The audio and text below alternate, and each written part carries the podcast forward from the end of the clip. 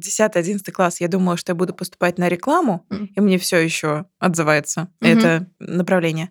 Но меня, в принципе, случайно позвала мама одноклассника, с которыми я дружила, на День открытых дверей вот конфликтология. Она как-то от своих знакомых про это узнала, и мне понравилось. Есть несколько способов поведения в конфликте, про это я узнала буквально на первом курсе, которые каждый из нас один из них использует. И один из способов поведения в конфликте — это избегание. То есть, mm-hmm. когда конфликт тебя настолько пугает, что ты ставишь интересы оппонента сильно выше своих, и поэтому просто даешь ему все и такой, да нет у нас проблем, держи все, что тебе надо, я пошла. Мы не должны принимать понимать и там прощать, допустим, каждого человека, но осознать его картину мира, его какую-то ценностную ориентиры и почему он так делает, мне кажется, это очень важно. Угу. Как раз зачастую, чтобы найти вот эту вот общую точку соприкосновения. Привет! Вы слушаете подкаст «Научи меня» и я его голос и редактор Оля Виноградова. Здесь мы беседуем с представителями разных профессий об отдыхе, музыке, спорте и творчестве, а также шутим, рефлексируем, философствуем с вдохновляющими ум и сердце гостями об их путях искания. В каждом эпизоде история отдельно взятого человека и, конечно, материалы на подумать. Второй сезон выходит при поддержке сопродюсера и второго мозга Димы Дивакова и звукорежиссера и саунд-дизайнера Кирилла Виницкого. Поехали!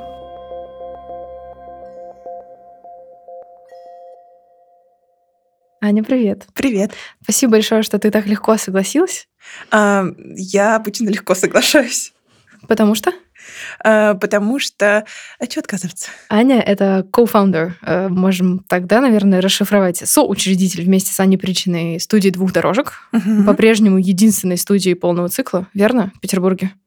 Насколько я знаю. Может быть, это неправда, но я просто не знаю. Из того, что я по просто запросу в интернете нахожу, чтобы оно было прям вот полный пакет, ну, вот Наверное, я также да. изучаю, вроде пока нету. У меня тут был забавный случай, оф топик э, Мне один из бывших гостей подкаста написал, какая крутая студия, завидую. И я пишу, да, ну вот немножко дорого и по времени, и по затратам, но я все равно езжу, потому что мне нравится. Он говорит, ой, а я думала, это у вас дома.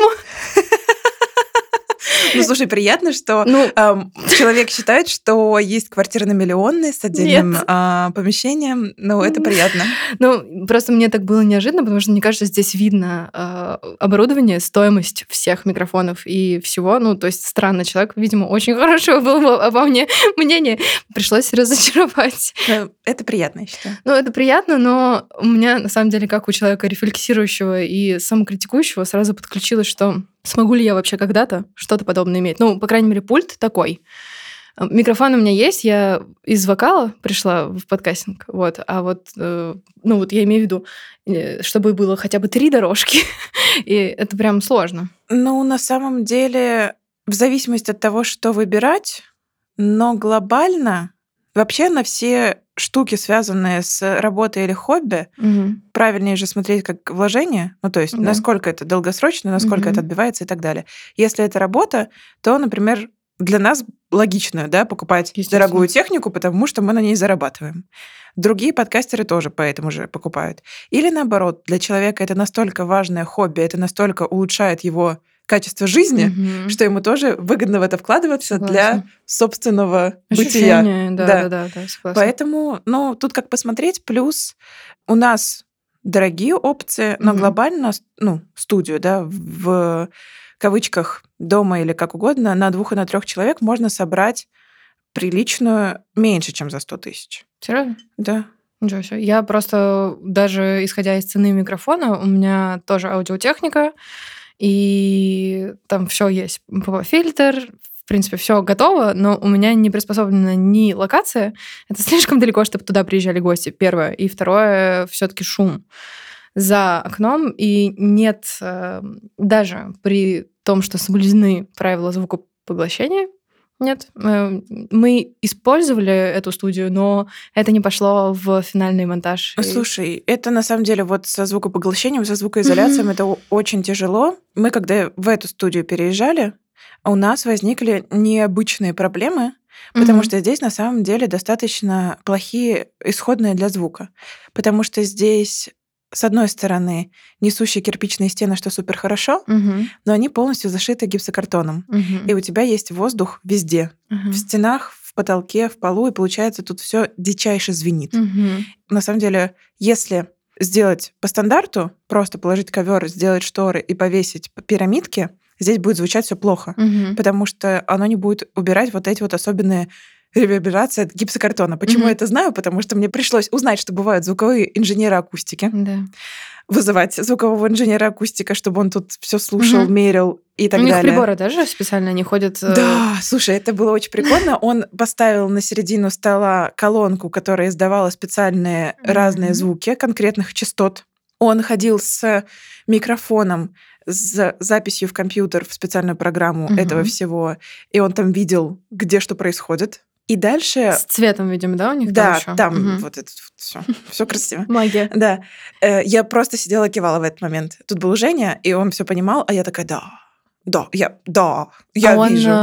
ну, он относится к какому-то университету, которым занимается, или кто Нет. вообще готовит таких спецов? Э, слушай, э, насколько я понимаю, он сам по себе музыкант Мгм. и просто в какой-то момент очень сильно прошарился в смысле акустики, Мгм. и дальше YouTube University всем нам помогает жить. И в итоге он нам делал вот эти вот панели Мгм. э, из там ваты определенных плотностей, чтобы работать именно с нашими проблемами.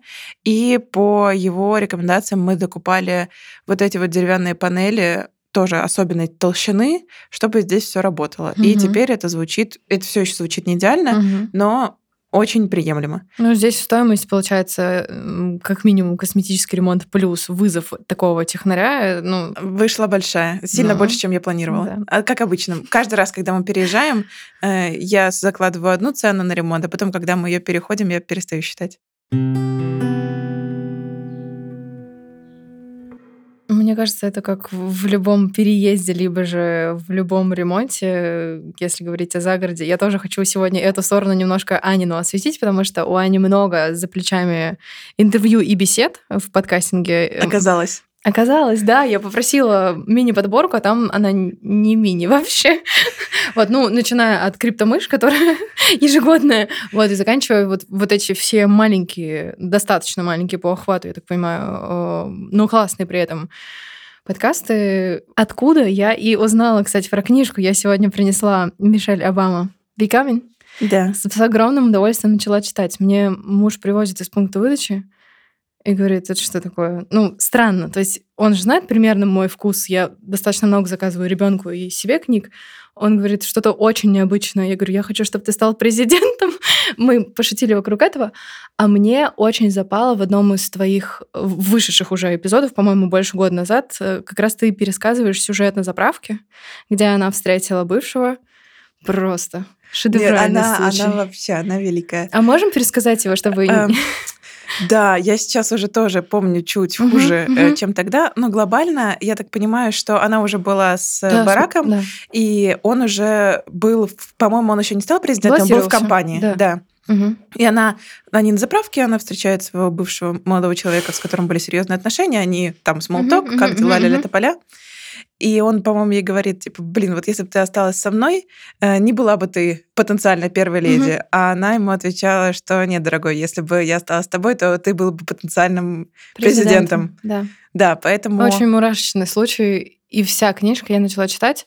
Смысл очень глубокий. То есть я до эфира Аня сказала, что я от мемуаров современников как будто предвзято ожидаю какого-то пафоса и непонятно чего. Здесь, во-первых, человек, ну, немножко другого века, сильно старше нас, вот, а во-вторых, у нее настолько глубокие, ну, она как будто какой-то супер высокочувствительный человек по отношению к другим, то есть эмпатия прям.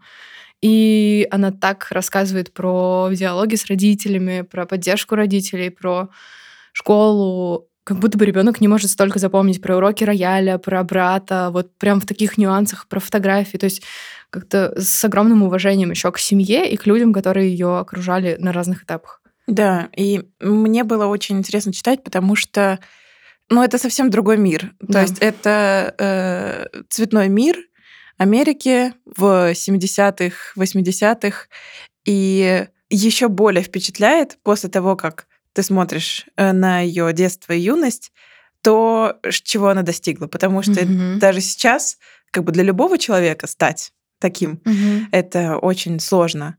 Но как будто бы ее путь еще более ценен становится. И то, как она готова этим делиться, и рассказывать и поддерживать. Угу. Эм, Именно поддерживать, да. потому что бывает э, рефлексия разная, бывает очень минорная, мне кажется. Ну, кстати. Да. А у нее как будто не приукрашена, но именно такая вот с жизнелюбием, с глубокой готовностью радоваться и вот эти воспоминания, там, не знаю, про озеро Мичиган, как она ездила в лагерь или какие-то такие штуки мелкие. Во-первых, как человек может это помнить? Может, она дневники вела? А во-вторых, как вот так вот светло относиться к своей жизни? Это, Можно поучиться, в общем. Это, да, очень хороший вопрос, потому что принципе, и у меня сейчас с терапевтом, и, насколько я знаю по опыту других психологов, одна из актуальных тем, в принципе, это про замечание проживания жизни, угу. про замечание радостей. Да, да. Подход. И когда ты смотришь на то, как другой человек смотрит на мир и замечает всякие штуки, угу. начинаешь немножко тоже на свои всякие штуки смотреть. А хочется как будто оправдать э, наши поколения и сказать, что у нас настолько больше информации, что вот э, здесь все-таки говорится о том времени, когда вот она пишет, что я выходила во двор, мне было неважно, какие дети там сейчас играют, там, ну, условно, черные или белые, да, у нее постоянно все-таки есть на этом акцент. Да.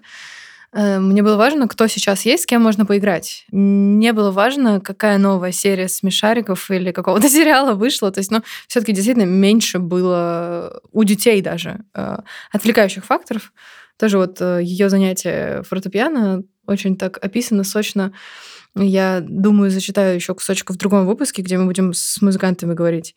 Вот. А сейчас можно маленький отрывок про семейную часть из самого начала, потому что я ее еще только начинаю э, запивать чаем ежедневно. Но на самом деле я прям, знаешь, вот бывает с некоторыми книгами, я очень много покупаю, но что-то не идет. Я прочитаю 20 страниц, с трудом. Ну, то есть мне нужно, я знаю, что тема хорошая, или мне для какого-то подкаста эпизода нужно, но я не могу читать. То есть я прям ломаю себя, там открываю середину, а здесь просто упивающееся, какое-то такое обнимающее чувство, и хочется знать, что дальше. Не как вот... Я не знаю, мне просто с фильмами сложная история, я не могу смотреть. А вот здесь прям, ну, прочитаю. Я была обычной девочкой с Барби и кубиками, двумя родителями и старшим братом, который каждую ночь укладывался спать в трех футах от меня, сноска 91 сантиметр.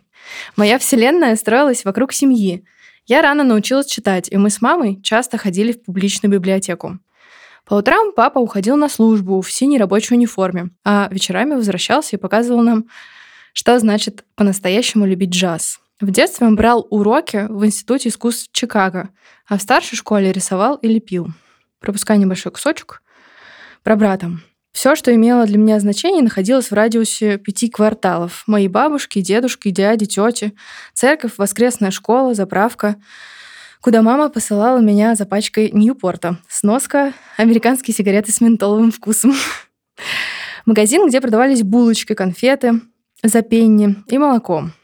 Летом, в особенно жаркие ночи, мы с Крейгом, как раз брат, засыпали под звуки оваций. В парке неподалеку проходили соревнования по софтболу. А днем мы лазали по игровой площадке и бегали с другими детьми. Крейг всего на два года старше меня. От отца он унаследовал добрые глаза, оптимистичный взгляд на мир. От матери твердость характера. Мы с братом всегда были очень близки. Отчасти благодаря его неизменному и порой необъяснимому чувству ответственности за меня, младшую сестренку. Есть старая черно-белая фотография нас четверых на диване. Мама держит меня на руках и улыбается. Серьезный и гордый папа сидит рядом с Крейгом. Мы одеты так, будто собираемся в церковь или, может быть, на свадьбу. Мне около восьми месяцев, и я выгляжу как невозмутимый, пухлощекий борец в подгузниках и выглаженном белом платьице. Я готова в любой момент выскользнуть из тисков маминых рук и проглотить камеру. Крейг рядом похож на маленького, крайне серьезного джентльмена в галстуке бабочки и пиджаке. Брату всего два года, но его пальцы уже покровительственно обхватывают мое толстое запястье, воплощая всю будущую братскую бдительность и ответственность. И маленький кусочек про дедушку и любовь к музыке, потому что я так понимаю, что часть э, человеческой сущности Мишель, она сформировалась именно благодаря музыке. Вот эти уроки, куда она ходила с э, к родственнице и дедушка. Так, свой одноэтажный дом Southside — это имя. Обвил проводами от пола до потолка, провел колонки в каждую комнату, включая ванную. Центр управления этой стереосистемой, купленной в основном на гаражных распродажах, располагался в столовой. У дедушки были две неподходящие друг к другу вертушки, старый катушечный магнитофон и целые полки, где хранилась обширная коллекция любимых записей. В его доме мы праздновали почти все значимые события, из года в год распаковывая рождественские подарки под Эллу Фиджеральд. Мама рассказывала, что еще в молодости дедушка задался целью накачать семерых детей джазом под завязку, поэтому просыпались они на рассвете исключительно под звуки джазовых пластинок. Если я хотела есть, он делал молочный коктейль или запекал целую курицу, пока мы наслаждались. Дальше огромный список музыкантов, не будем усложнять. Дедушка был для меня огромным, как рай. А рай, каким я его представляла, это место, где играют джаз. И очень-очень много отсылок дальше идет тоже музыкальных. Как-то мне тоже и наличие старшего брата, и, в принципе, вот ее такая музыкальность, эмпатия вообще очень отзывается. Спасибо за рекомендацию, это твоя рекомендация для Мне меня. очень приятно, потому что еще потом она будет говорить то, что любовь к музыке — это то, что их с Бараком тоже объединяет. И он эм, стал, по-моему, первым президентом, который стал делать музыкальные подборки, типа President's Year Мгм. Choice of Music, что-то Вау. такое. И он в инсте у себя постит, типа, то, что он сейчас слушает, там, его любимые песни или еще Мгм. что-то. Я смотрела этого года интервью с ним, и там у него спрашивают, типа, мистер экс-президент, Мгм. «Э, а вы действительно это все слушаете? И он такой, типа, чел, да, почему все сомневаются в том, что я люблю, слушаю музыку? Да. Да, я это все люблю, э, могу зачитать Риану прямо сейчас. Вот, э, да, он очень тоже классный, и их любовь к музыке — это, конечно, подкупающая штука. Как будто бы президент не человек вообще. Да, музыку не слушает, Да, Риана да. не знает. На самом деле, мне нравится детализация, с которой она пишет, потому что вот э, какие-то кусочки типа, что в президентском дворце, где мы провели 8 лет, а, наши дети бегали по длиннющим коридорам, играли в мяч, а собака иногда газила на ковре. Ну, то есть прям по-человечески, не без какого-то пафоса. То есть именно вот как э, вот в дружеском, приятельском разговоре. Вот это очень тоже подкупает. Да, очень прикольно представлять, что люди вот в Белом доме живут. Да, да. А собаке вообще все равно, где она живет. Она делает везде Она- свои дела. Кстати, потом подмечала, что когда они переехали в другой дом, собаки были в шоке, потому что они никогда не слышали, как лают другие собаки. Да. Я тоже обратила внимание, потому что я заядлый собачник, многолетний, со стажем. Ну вот, да, у собак тоже было серьезное жизненное изменение. Аня, расскажи, пожалуйста, про ту часть, которую я хотела бы сделать ядром нашей беседы, конфликтология и ведение переговоров. Это твоя профессия, полученная Получается, да. в уважаемом университете, и все-таки мне кажется, что ты успешно это используешь, потому что в подкастерской индустрии, будучи на такой позиции в студии, ты все равно беседуешь с большим количеством клиентов, раунды переговоров, правки, вот это все, это все равно соприкасается очень с темой. Да. Вузов. Эм, Получается, что я случайно достаточно попала на кафедру конфликтологии Института философии Санкт-Петербургского государственного университета. Я изначально 10-11 класс, я думала, что я буду поступать на рекламу, и мне все еще отзывается Мгм. это направление. Но меня, в принципе, случайно позвала мама одноклассника, с которыми я дружила, на день открытых дверей вот конфликтологии. Она как-то от своих знакомых про это узнала, и мне понравилось. И потом Понравилось э, здание или понравилось в смысле вообще все атмосфера и программа? Нет, здание, обещают? это все, это мне было не очень Мгм. важно. э, По смыслам. То есть Мгм. то, чему будут учить. Мне показалось это очень Про тебя? прикладным. Нет, я смотрела это с э, такой более сухой точки зрения, то есть что это будет полезное знание, которое можно дальше применять и как-то работу работать. Мгм. А потом уже я поняла, что это образование оказалось очень полезным для моего личного роста, потому что есть несколько способов поведения в конфликте, про это я узнала буквально на первом курсе, которые каждый из нас, один из них использует. И один из способов поведения в конфликте — это избегание. То есть, mm-hmm. когда конфликт тебя настолько пугает, что ты ставишь интересы оппонента сильно выше своих, и поэтому просто даешь ему все и такой, да нет у нас проблем, держи все, что тебе надо, я пошла. Очень, мне кажется, частый способ, я грешу сама точно. Да, и я поняла, что мне объяснили нормально с научной точки зрения, почему это не самый конструктивный от слова совсем угу. способ ведения переговоров, и как, в принципе, можно существовать в конфликтной ситуации, не боясь угу. и не теряя себя, а как-то грамотно из нее выходить. Да. Практически. Да, угу. и э, в итоге я поняла, что, наверное, где-то на подсознании э, я отправилась э, в это высшее образование проработать мою, в принципе, стратегию поведения с людьми. Это так взросло. Э, я просто сильно старше себя, по крайней мере, чувствую, и каждый раз думаю, как человек может э, в таком-то году поступить в университет и еще быть сооснователем студии и предпринимателем третий раз в своей жизни. Ну просто у нас до нас с тобой моя же была запись с Женей, он проректор ИТМО но моего же года 90-го рождения, и мы обсуждали, какие вы смелые. Вот те, кто за нами шел, вот они стали действительно более смелыми. Возможно, это наш круг общения. Мы видим таких, каких хотим видеть, кого там приманиваем и так далее. Вот, но тем не менее, мое восхищение в любом случае искреннее. Спасибо. Мне на самом деле очень повезло в том плане, что у меня был очень эм, хороший фундамент в смысле семьи и в смысле поддержки, в смысле финансовой ситуации. И я как бы могла себе позволить рисковать и делать такие выборы. Mm-hmm. Я понимаю, что это очень не у всех есть такая роскошь, и не все могут так поступать и так это делать. Mm-hmm. Но я решила, что раз у меня это есть, то я буду пользоваться на максимум. риски и... это про что сейчас? Слушай, ну мне кажется, открытие любого бизнеса это риск. И выбор университета тоже риск. Да, мне кажется, а? что да. Серьезно? Ну, слушай, э, мне кажется, что очень не много давления. С этой стороны. Мне кажется, что просто очень много давления есть. Я потому что помню на... У других. Да. Ну, в принципе, на одиннадцатиклассников, которые заканчивают университет, особенно на парней, ну, тут по понятным uh-huh, причинам, uh-huh. что им нужно резко решать, э, что они дальше будут делать в жизни, чтобы идти или не идти в армию. А я бы хотела взять гапьер. Если можно было бы что-то изменить, я бы взяла вот этот вот, э, или как называется еще. Да, да. Даже в этой книжке есть сноска Academic Year, то есть да. год между школой и универом, но подумать, что мне было 16 лет, какое решение вообще? Мне, э, слава богу, было 18, я понимаю, что это тоже очень важно, кстати. Вообще-то тоже какой рано, момент выбирать. рано. Да. Все равно, даже да. 18. Вон немцы учатся всю, всю дорогу до, до 35 и нормально, им все. Никуда не спешат. Да. Да, мне кажется, что это все были риски, но я очень рада, что они оправдались.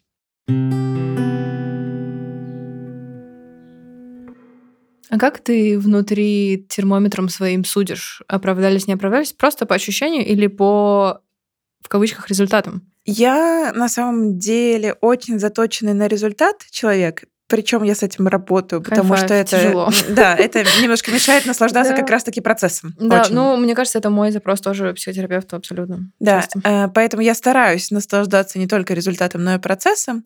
Но да, на данный момент все-таки я когда что-то делаю, особенно большое, примерно прикидываю, что я из этого хочу получить. И если в итоге угу. я до этого дохожу, значит, все супер. Если нет, значит, где-то что-то не так пошло. Еще важно все-таки ощущение, потому что бывает, что результат хороший, мне кажется, ну, условно, из теоретизирования, если из области, то... А ты чувствуешь себя да, плохо. как будто да. что-то ты сделал не так, или на каком-то этапе подкачала что-то, какое-то из э, скиллов, там, да? Да. У меня такое было, в... когда дорожкам было два года. Mm. Я вышла в жесткое выгорание, это диагностированное. Mm-hmm. И у меня было ощущение, что с дорожками все не так. Ну, то есть, что mm-hmm. я построила такой, как бы, токсично работающий, в смысле, в мою Тебя. сторону бизнес, mm-hmm. да, что он меня убил. Потом, разумеется, мы делаем, немножко выдыхаем, делаем выводы о том, что нет, процессы можно развернуть, процессы можно построить по-другому так, угу. чтобы это было, наоборот, заряжающее тебя действие. Угу. Но да, у меня был такой момент, когда мне казалось, что результаты есть, но э, не теми методами mm-hmm. и э, ресурсами, которыми я бы хотела. И мне, слава богу, хватило мозгов проанализировать, что не в дорожках проблема, а во мне, mm-hmm. и это исправить. Какая была поддержка, кроме коучинга? У меня появился молодой человек, который теперь мой муж, который очень сильно помог мне э, прожить этот момент, потому что это все было в пандемию. Угу. Мне кажется, если бы я была одна в своей квартире со всем этим, я бы рехнулась, честно говоря. Угу. Так мы были вместе. Он тоже проходил через э, трансформацию на своем э, рабочем пути. Он тоже переходил с работы на работу. Угу. Поэтому как-то так было полегче. Плюс поддержка других кофаундеров угу. студии и, в принципе, какое-то заземление и опыты других людей. То есть я посмотрела на то, что да, есть предприниматели, которые живут так, что я бы не хотела так же, угу. а есть предприниматели, у которых получается жить так, как я бы хотела. А кто твои ориентиры тогда? Сразу можно спрошу, если есть какой-то мини-список? Эм, на самом деле к сожалению, это тоже сейчас один из моих запросов найти как бы конкретных людей, на которых я ориентируюсь. А может быть и не надо?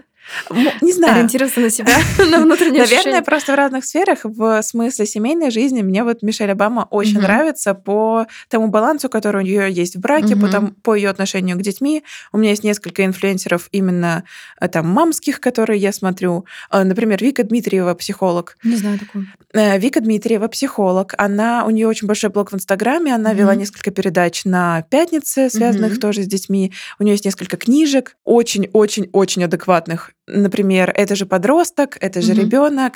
Интересно, что ты заранее задумываешься настолько глубоко. Ну, то есть, чтобы знать, вот иметь э, в списке инфлюенсеров на первом месте Вику Дмитриеву. Алло, Мне кажется, как было, это бы, было бы проще в 20 лет просто родить а, и ну, не думать знаешь, об этом. Я сейчас тоже думаю про 20 лет, и вообще по здоровью, мне кажется, что если бы я в 23, когда я на велосипеде могла 100 в день сделать километров, тогда бы, наверное, было проще. Вот у меня второй ребенок родится, мне будет 33 с половиной, и ну, мне тяжело подниматься в горку с коляской уже будет похоже. ну, то есть, как бы, наверное, смешно из моих уст звучит, что там мы не молодеем и все такое, но тем не менее э, ощущается. Да, я получаю, я планирую рожать, когда мне будет 29-30. Угу потому что быстрее у меня по жизни не получилось. Угу. То есть это то время, когда я буду готова по угу. всем параметрам, и муж тоже. Но я тоже теперь думаю о том, что ну, вообще-то не так, можно было бы пораньше. Ну, у меня не было, извините, мужчины, который мог бы быть ну отцом, ну, да. когда мне было 20. А, и да. 22 тоже не было. Да, у меня тоже, но в какой-то момент кажется, что так было бы проще. Ладно, вот это, не важно. Мы ушли куда-то. Так. Я, с одной стороны, заряжаюсь у разных предпринимательниц разным предпринимательским опытом. Просто... Слушай, это какие-то маленькие истории. Например, у меня есть э, знакомая Катя Лисейчева. Она владелица ивент-агентства «Мандариновые леса». Хорошее большое московское ивент-агентство. Я с ней лично знакома. Так случайно вышло. Угу. И я у нее очень заряжаюсь разным предпринимательским опытом. По бизнесу вы что-то делали вместе в ивентах? Да. Эм... До. То есть это да. твой второй или первая проба? Да, да, да, во втором ивент-агентстве. Угу. Э, вот. Потом из всяких больших ребят, то есть я, не знаю, там, слушаю интервью там разных визажистов, у которых теперь есть, там, не знаю, бренды косметики, еще что-то. И там всяких Большой разброс вообще-то. Да, потому что мне кажется, что с точки зрения бизнеса правильно смотреть на бизнесы в разных сферах, потому что в принципе, это про одно и то же. То есть это просто про то, как сделать пазлик, чтобы он mm-hmm. работал. Про то, как работать с командой, про то, как работать с клиентом, про то, как работать с своими бизнес-процессами. Mm-hmm. И, в принципе, мне кажется, все равно. Ну, понятно, что дальше есть детали, Цифры, да. но на верхнем уровне все равно, какая mm-hmm. сфера. А дальше уже ну да, я смотрю за чем-то личным. То есть отношения, которые мне нравятся, отношения к детям, которые мне нравятся. Mm-hmm. Вот. Ты в одном из э, эпизодов э, в других подкастах тоже говорила про жилку предпринимательскую. Ты думаешь, это генетически наследуется? Или это О, просто сложилось так, среда вокруг тебя и твой характер? Подозреваю, что правда и будет и то, и другое. Mm-hmm. Но мне все еще кажется правильной теория, которую я абсолютно где-то подслушала, mm-hmm. о том, что есть люди, которым по складу характера, темпераменту, не знаю, еще что угодно, приятнее быть предпринимателями, Мгм. другие люди, которым приятно быть самозанятыми, и третьи люди, которые приятно быть Надежным. наемными Да, ну да, работниками. да. да. Мгм. Э, Разница между предпринимателем и самозанятым в том, что самозанятый ты уехал в отпуск, и твой бизнес уехал Мгм. в отпуск. Например, ты независимый фотограф, вот ты работаешь, значит, ты работаешь, ты в отпуске, значит, ты не Мгм. работаешь. А предприниматель это вот когда бизнес в любом Идёт, случае да, да, да. идет. Нон-стоп. Мгм. Да. Я понимаю сейчас по мне, что мне подходит э, вариант предпринимательства. Я не Мгм. буду работать никогда. Я Мгм. это прекрасно понимаю. На наемной работе, возможно... Это принципиальная позиция или это просто твое желание, что ли, больше? Вижен? Я уверена, что я бы смогла э, работать на какой-то наемной работе. Я думаю, что я на ней не смогу достигнуть пика своего счастья и самореализации. У меня есть такое подозрение. Мгм. А, У меня есть про себя такое подозрение, что я поломала свою собственную систему, к которой я хорошо привыкла.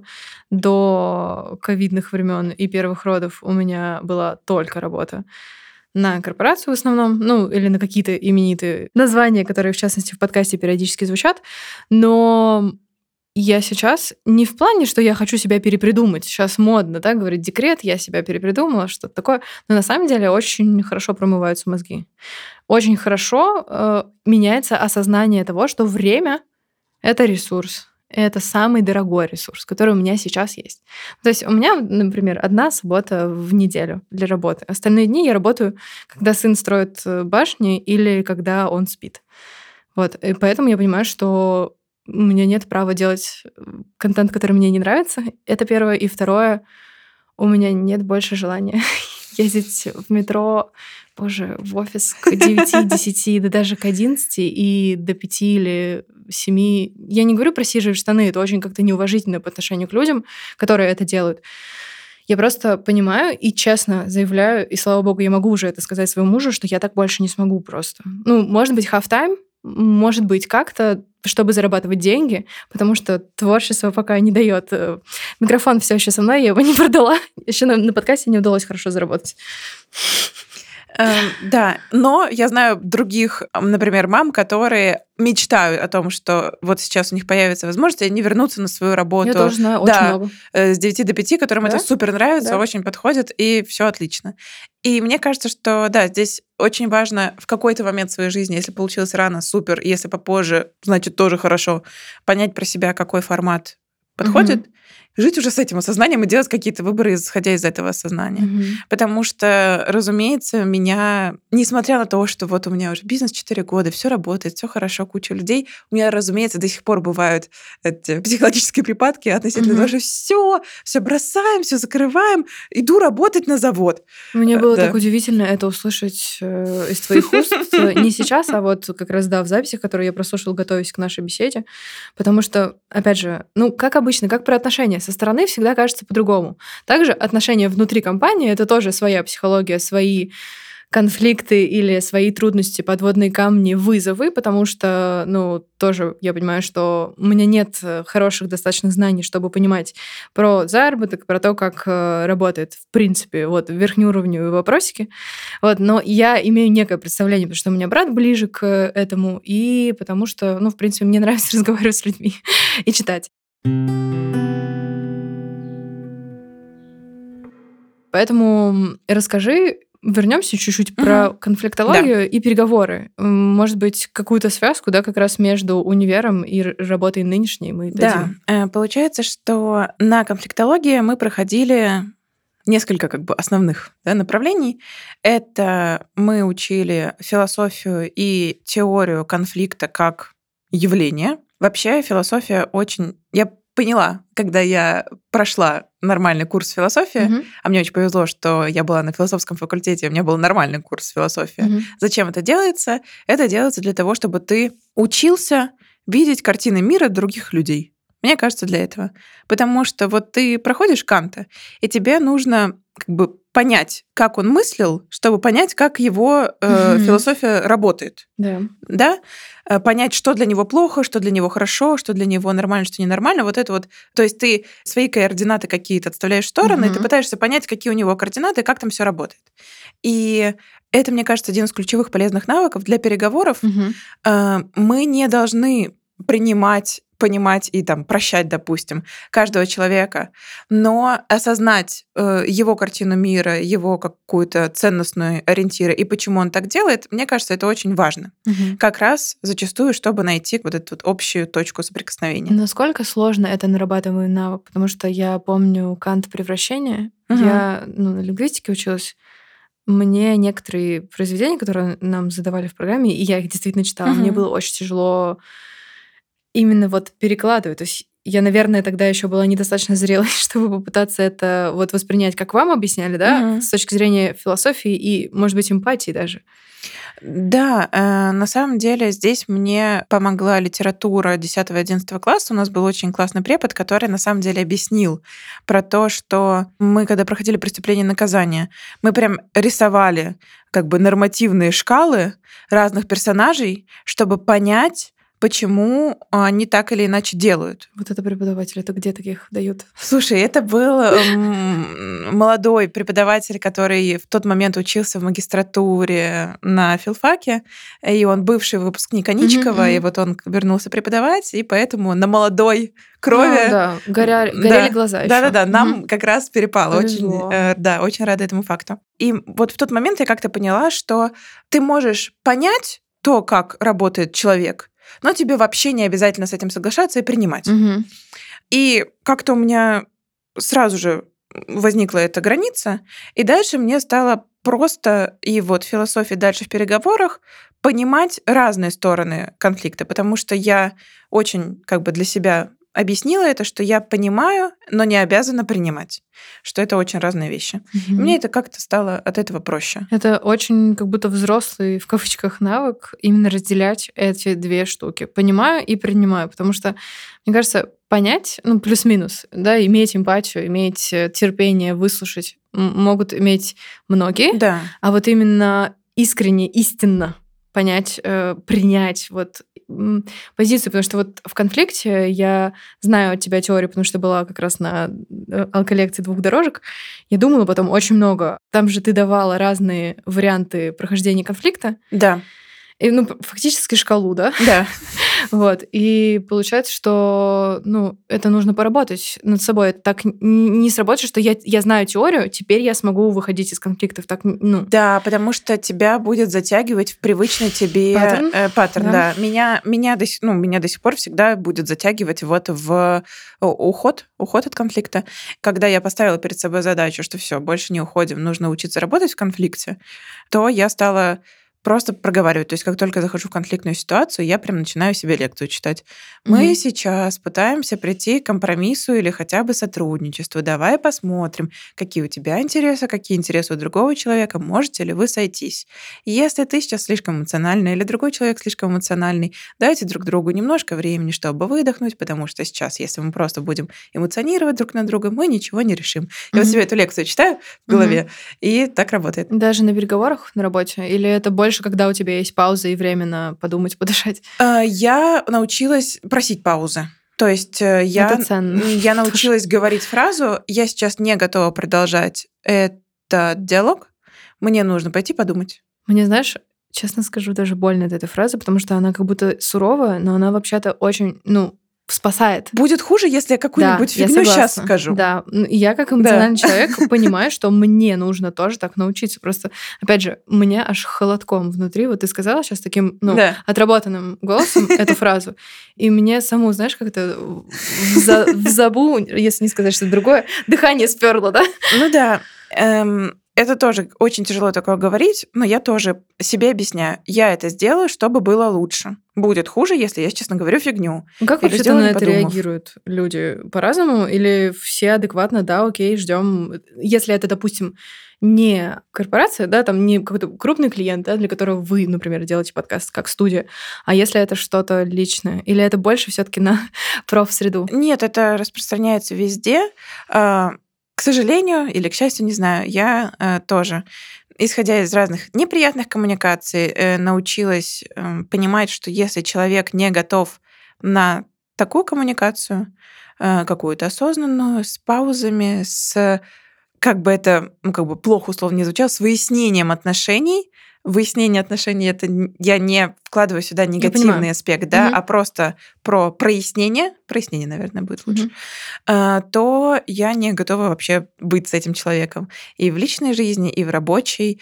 Мне повезло, что я угу.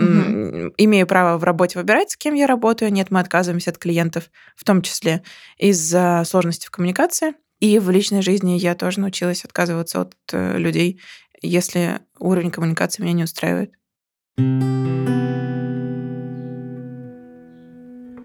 Научишь нас э, чек-листу в голове мысленному, что у тебя звучит, э, триггерит, когда ты понимаешь, э, как в личной беседе, так в коммуникации между э, стороной исполнителя, да, если по договору называть угу. э, заказчика, что что-то не так, что, что не пойдет. Я смотрю на баланс. Что имеется в виду?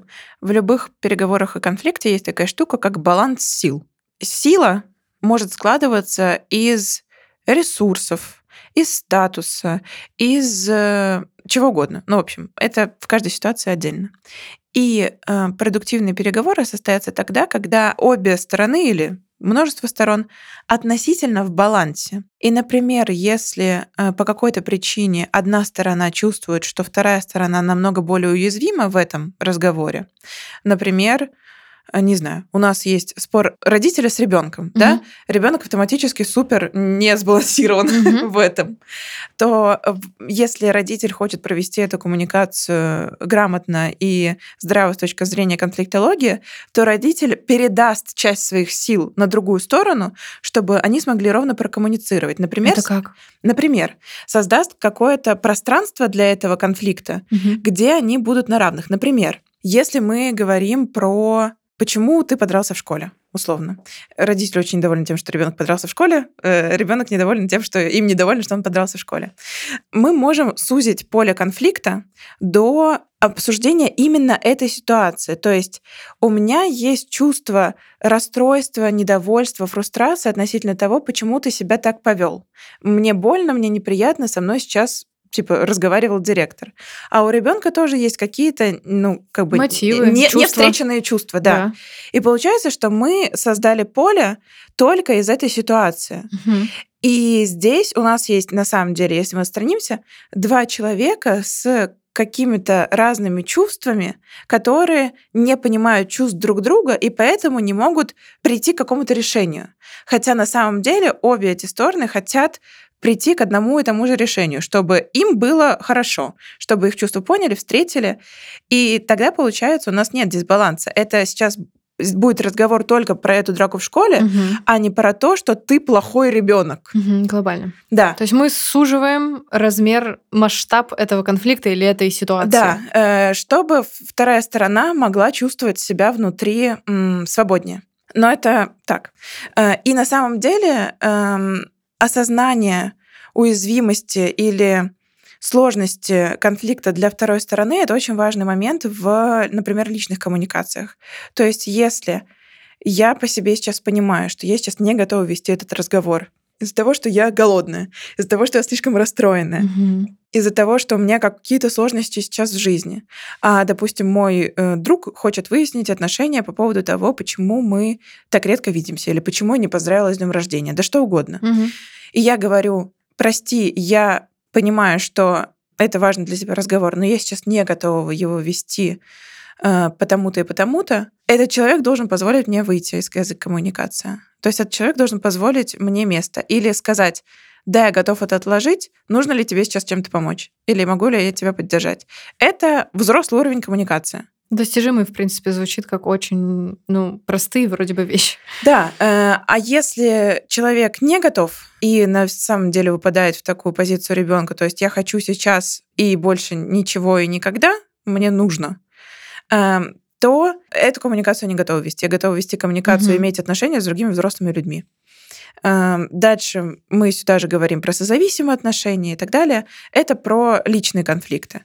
То есть, если я попадаю в ситуацию конфликта, где я понимаю, что другой человек меня слышит, он достаточно мне дает информации, чтобы я поняла его взгляды, угу. и мы сейчас оба находимся в относительном балансе сил и в относительном ресурсе, чтобы этот конфликт разрулить, все супер можем ехать разговаривать. Еще всегда стараюсь до э, разговора о конфликте задать какие-то базовые правила. Например, я всегда говорю мужу то, что я тебя люблю, у нас все нормально, для меня очень важно про это поговорить. Мгм. И ему сразу же сильно становится легче, потому что он иногда в потоке может про Мгм. это забыть. А, Но так он сразу же успокаивается, то, что типа условно мы не разводимся из-за того, что Сейчас что-то не будет так. разговор не о разводе, да? Да, с посудомоечной машиной. Тема актуальна. А если это э, рабочие какие-то коммуникации, то э, то же самое. Я не готова эм, работать с клиентами, которые не понимают, что мы оба заинтересованы в этих отношениях, что мне от них что-то надо, чаще всего деньги э, и вовлеченность в процесс. И им от меня что-то надо. Им нужно, чтобы я им сделала Вообще-то то, что они пришли за хотят. этим. Да. Что бывает, что А. клиент э, хочет выйти без всего? Как, как это возможно? Бывает, что клиент забывает, что я тоже человек, и я тоже имею право выбора. Что я имею право в- не выбирать этого клиента. Что только от того, что он мне принес деньги, я не должна терпеть его нарушение э, сроков коммуникации. То есть то, что он мне не отвечает 4 дня, а потом требует э, что-то сделать в сроке. Разумеется, у нас в договоре прописано, что он не имеет на это права, и это ему сразу же возвращается. Но если происходят вот такие вот нарушения границ, то мы э, чаще всего с клиентами обращаемся. Мгм. Э, До этого нужно было дорасти? Так не всегда было у студии? Или... Но мы не всегда себе могли это финансово позволить. Как Финансово. только мы смогли себе финансово позволить выбирать клиентов, э, мы стали это делать. Плюс э, тоже нас, наш командный бизнес-коуч подсветила в определенный момент, что, ребят, сейчас никто в канаве без денег в любом случае не останется. Ну, Мгм. может быть, станет поменьше, но глобально мгм, нормально. мгм. И если вы сейчас займете свой ресурс плохим клиентом, то когда придет хороший, условно, вы не сможете его взять. Сил не будет. Да. да. Поэтому давайте выбирать. Мгм. Вот, мы стали выбирать, стало лучше. Ну, это, знаешь, как будто бы нужно заслужить. Звучит немножко в том смысле дорасти и заслужить право выбора и себя еще уважать, чтобы... Ну, нет, я больше к тому, что это здорово, потому что, мне кажется, маленькие бизнесы, вот кто начинает там, не знаю, первые пару лет... Очень страшно отказываться. Да, да, да, да. Да, абсолютно понятно. Но вот мы с двух лет стали. Мгм. Я помню, вот у нас была сессия, большая бизнес-сессия после двух лет, Мгм. и вот там был этот разговор с коучем, и после этого момента мы такие, да, все можно, Мгм. можно по-другому. Да, вначале, конечно, очень страшно. Но это еще, знаешь, все-таки говорит многое об уровне, когда есть свой финансовый бизнес-коуч. Это, ну, на самом деле, правда, я думаю, что нас послушают другие подкастеры, возможно. Может быть, какие-то даже студии в Москве, с кем я имела счастье знать э, что-то общее. И я думаю, что это все-таки скорее для России пока эксклюзивная практика. Э, Да, но она очень э, affordable. Я понимаю, да, affordable, да. Э, То, что там Мы можем сессия- себе это позволить, да, говорит Аня. бизнес-коучем с- может стоить там и 5 тысяч, и 10. Ну, то есть что-то абсолютно, на Да, самом я деле, подъемное. Просто нужно сделать выбор, что это будет полезно. И мы начали работать командно э, с бизнес-коучем с года. М, Прям с года. С года. Супер. Потому что у Мгм. меня уже был большой опыт терапии к тому моменту. У некоторых моих коллег появлялся опыт личной Мгм. терапии, и мы все э, поняли ценность того, что такой помогающий специалист может тебе просто помочь продвинуться быстрее. Ну, здесь только один комментарий может быть value for money, мне кажется. Ну, то есть вот ты просто платишь за конкретный выход, в кавычках. Потому что э, у нас, опять же, обращусь к личному опыту, есть в семье шутка. После каждой моей терапии по четвергам или пятницам муж спрашивает, ну что, тебя вылечили? Ну, это шутка, естественно, между нами. Вот, потому что мы тут недавно, сев по-взрослому поговорить, обсудили, что он видит результат. Да. И есть же мнение, оно, в общем-то, подкреплено научной базой о том, что когда даже один человек в паре или в группе людей, допустим, семья или коллектив на работе получают регулярную психотерапию, а становится легче всем. Всем, да, Вот. безусловно, очень чувствуется. Всегда, правда.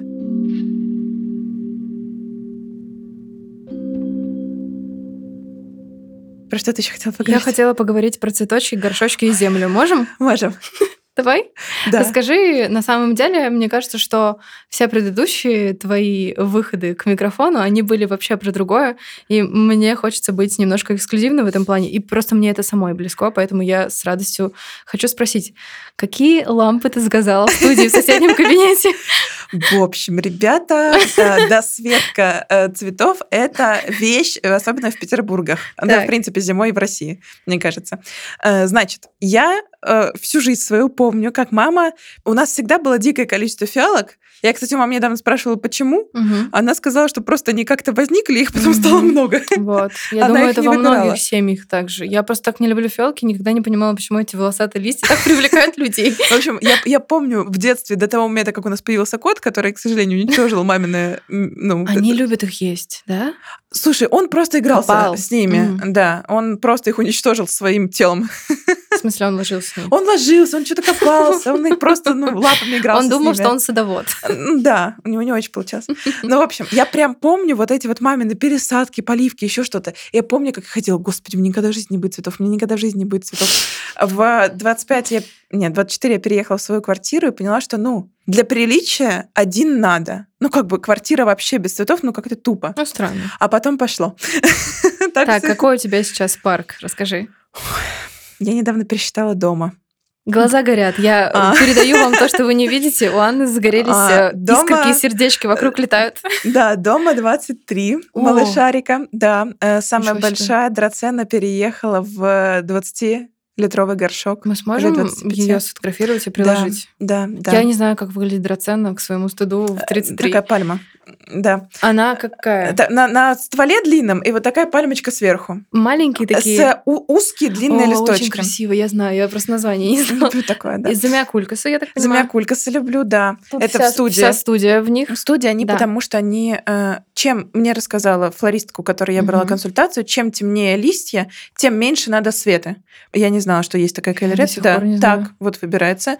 Поэтому у меня в студии только темнолистные ребята. Ага. Так, э, а насколько они бывают? Они салатовые, что ли, бывают листья? Э, ну, у других э, не у замиокулькасов. я имею в виду- Ну да, да, да. То есть, А, например. нет, я думала, что мы только нет, нет, нет, замякулькас говорим. просто если Всё, ты выбираешь себе поняла. Потому что они растения, темные, они да, как суккуленты почти да. выглядят. И поэтому они хорошо вот для нас, где у нас мало света. Эм, да. И что у меня еще есть? Лампы. Э, Да, лампы. Э, Я взяла консультацию, это было два, по-моему, уже, полтора года назад, консультацию очень классной флористки э, про пересадку, про грунты. Она мне все нормально рассказала Мгм. про растения. Все узнала про них. После этого началась Ты писала моя конспект, как это вообще эра. было? Э, Она приехала ко мне домой. Это было в конце лета. Вы прошли с приборами, пропикали, как вот э, звукарь. Мы всех пересадили, и она мне просто рассказала, что вот это влаголюбивые, светолюбивые. Это дорого вообще такая услуга? Слушай, нет, есть, ну тоже в зависимости от уровня специалиста. Мгм. Там мы были два часа, я, по-моему, заплатила 8 тысяч. Ну, Но то есть это как, по сути, психолог для цветов. Да, но это твои знания, которые Да, потом с да, тобой да, всю да, жизнь да, живут, и ты всю жизнь нормально цветами ну, занимаешься. Она мне потом даже помогала одну из драцен лечить, я ей Мгм, фоткала, и мгм. она мне там рассказывала. Ну, в общем, она мне рассказала про разные грунты, и там все логично. Ты просто понимаешь, где в природе живет это растение, Мгм. и дальше понимаешь, какой е- ему Создаёшь нужен климат ему, да. да. Также про свет. Там на самом деле все очень логично. Про горшки она мне рассказала, что если вы не забываете поливать и любите часто поливать, то лучше глина, она лучше высыхает. Если вы забываете поливать, то тогда можно пластик. Ну, в общем, там на самом деле все очень логично. Мгм. Она мне все это рассказала. И дальше она мне рассказала про то, что вообще существует досветка. Мгм. И это специальные лампы, которые нужно включать по таймеру, потому что у растений должен быть режим. 12 часов свет, 12 часов не Ну, свет. у людей тоже, но Ну, люди заботятся в основном о цветах и котах, да? Да. Э, И то, что фитосвет бывает не только Что фиолетовый. фитоцвет? Вот, фитосвет это вот это вот свет для растений. Фито. Мгм. ну, типа. То, что он раньше был фиолетовый только, да, вот эти вот лампы. Оранжевые, Да. красные какие-то, э, да. Это просто потому, что раньше не умели лампочки делать правильные. Мгм. А я так понимаю, что главное для цветов это длина волны света. То есть, чтобы она была максимально Физика. поглощательная. Да, там, Так. там есть картинки, физика, вот это вот все. И сейчас умеют делать свет с правильной длиной волны разного цвета. То есть можно себе не бить в глаза фиолетовым, а Мгм. можно купить приятно желтенький или приятно беленький и вот это вот все повесить. И дальше получается, они бывают супер разных видов. Это может быть просто лампочка, условно, в торшер. Это может быть, как у меня вот здесь, длинная такая широкая пластина, у которых есть разные крепежи, и ты это просто втыкиваешь в розетку в, с таймером, и розетка сама включает в 10 вечера, выключает в 10 утра, Техника выключает в 10 дошла. вечера. Да, и я покупала это все не реклама, но магазин мини-фермер. Это Интернет-магазин. Нет, А. это интернет-магазин, там куча света, и Мгм. там есть прикольные статьи Мгм. про то, как А. выбрать. И ты, когда там тыкаешься в какой-нибудь свет, он у тебя спрашивает, для каких типов растений, а сколько у вас их будет стоять, и помогает тебе выбрать. И, Прям калькулятор ц- света и физики какой-то Да. получается здорово. и я очень сильно вижу, это на самом деле я второй год досвечиваю, в прошлом Мгм. году у меня было просто, ну, фиолетовое и плохенькое. Видно разницу, да? Видно. Прям ты видишь, э, за неделю уже становится видно, насколько им лучше. Особенно если сначала оно умерло, а Мгм. потом ты такой, нет, пожалуйста, спасись. Э, за неделю Мгм. они прям становятся нормальными людьми снова. Я прям чувствую, что мне бы хотелось. У меня цветы часто простужены, Мгм. потому что я люблю проветривать. И мы, когда уезжаем, мне приходится иногда их Да. отдавать в передержку, и они приезжают либо там, не знаю, гнилая земля, сухие листья, что-то такое. Вот. Но у меня не хватает, честно говоря, и знаний, и ресурса на то, чтобы заботиться. Но цветов так много стало дома. Вот тоже. Я думаю, что 23 не наберется, но тем не менее Да. Горшки до, да, вот три- сколько это, 30-40 литров. Ну, прям Да. такой огромный у займа Да. как раз. Вот, э, если а, кому-нибудь будет интересно про цветочки, я пришлю э, ссылочку на вот блог Да. э, флористки, у которой я брала консультацию. У нее много всяких рилсов классных Да, и видосов, и эм, эфиров как раз-таки про свет. У нее есть классный эфир про фитосвет, можешь посмотреть и что-нибудь для себя выбрать.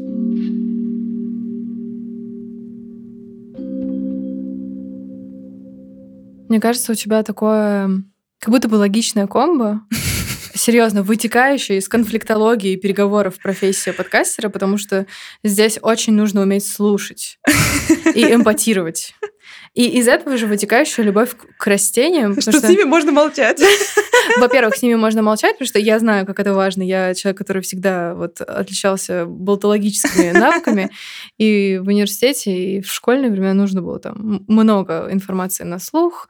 Потом в университете всякие выступления и работа с 9 до 6, потому что у меня была вечерка. Вот, конечно, вечером хотелось помолчать, а цветы как раз компания. располагают, да, Да. потому что когда кто-то спрашивает, как дела, а ты уже не хочешь делиться этим. Смотри, какой красивый. И фоточку. Да. Обожаю такое. Я на самом деле мечтаю, что к нам придет еще девочка, которая занимается профессионально только орхидеями. Но Я я... буду слушать просто.